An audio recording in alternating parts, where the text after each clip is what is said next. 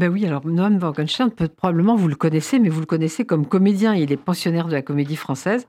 Et en ce moment, vous pouvez le voir dans une pièce très étonnante qui s'appelle Le silence d'après Antonioni au théâtre du Vieux Colombier à Paris. Mais évidemment, je ne suis pas venu vous parler, parler de théâtre, je ne fais pas de chronique de théâtre. Mais je suis venu vous parler de ce roman dont vous avez, que vous avez cité, Elsa, Après la peau. Alors, qu'est-ce qui arrive à ce narrateur d'Après la peau, qui est publié aux éditions Rive-Neuve? Eh bien, il lui arrive quelque chose dont on a beaucoup parlé depuis quelque temps, parce que l'ancien Premier ministre, Édouard Philippe, en est atteint, l'alopécie. Alors, qu'est-ce que c'est? C'est que tout le système pileux disparaît. Les cheveux, la barbe, les sourcils, les cils. Tout va disparaître, écrit Noam Morgenstern. Jamais plus il n'aura la barbe du soi-disant sage, celle du soi-disant traducteur des lois divines. Alors cette maladie, c'est une maladie auto-immune.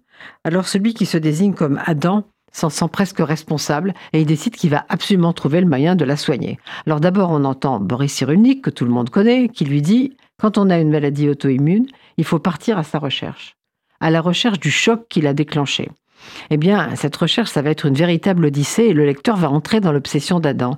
Ce combat, il veut l'écrire, mais selon lui, ses premiers essais ne sont pas concluants. Alors il décide de s'adresser à la grande spécialiste du deuil, Elisabeth Kubler-Ross, bien qu'elle soit morte en 2004. Euh, elle disait qu'on passe par cinq phases ou étapes pour apprendre à vivre avec l'absence de l'être qu'on a perdu. Cinq étapes qui ne respectent aucun ordre, ni time prédéfini, mais qu'on traverse forcément pour affronter la vie et la mort. Je n'aimais pas l'idée d'avoir à être fort pour vivre ou mourir. Je ne comprends pas pourquoi il faudrait être fort dans la vie. Courageux, je peux comprendre. Mais j'admirais les écrits d'Elisabeth, j'allais donc lui parler de mon corps, cet être cher que j'avais perdu depuis presque sept ans et qui n'était toujours pas mort.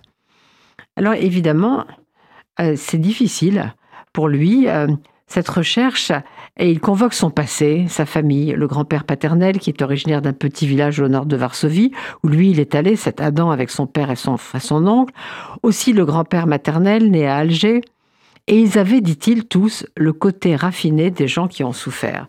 Eh bien lui aussi, cet Adam, il souffre.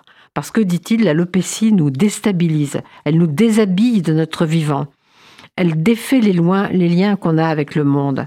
Alors, puisque cette maladie est liée à un choc, il va explorer tous les chocs de sa vie. Je vais vous les laisser explorer avec lui. Et au bout du compte, il dit euh, J'ai lu cette phrase. Dans toute maladie, un livre sommeil. Je me demande si je n'ai pas développé ma maladie pour le simple bénéfice d'un récit à écrire Eh bien, en effet, la question se pose, et puis ce premier roman de Noam Morgenstern qui s'appelle Après la peau aux éditions Rive-Neuve, eh c'est une très belle réponse que vous devriez aller voir très vite.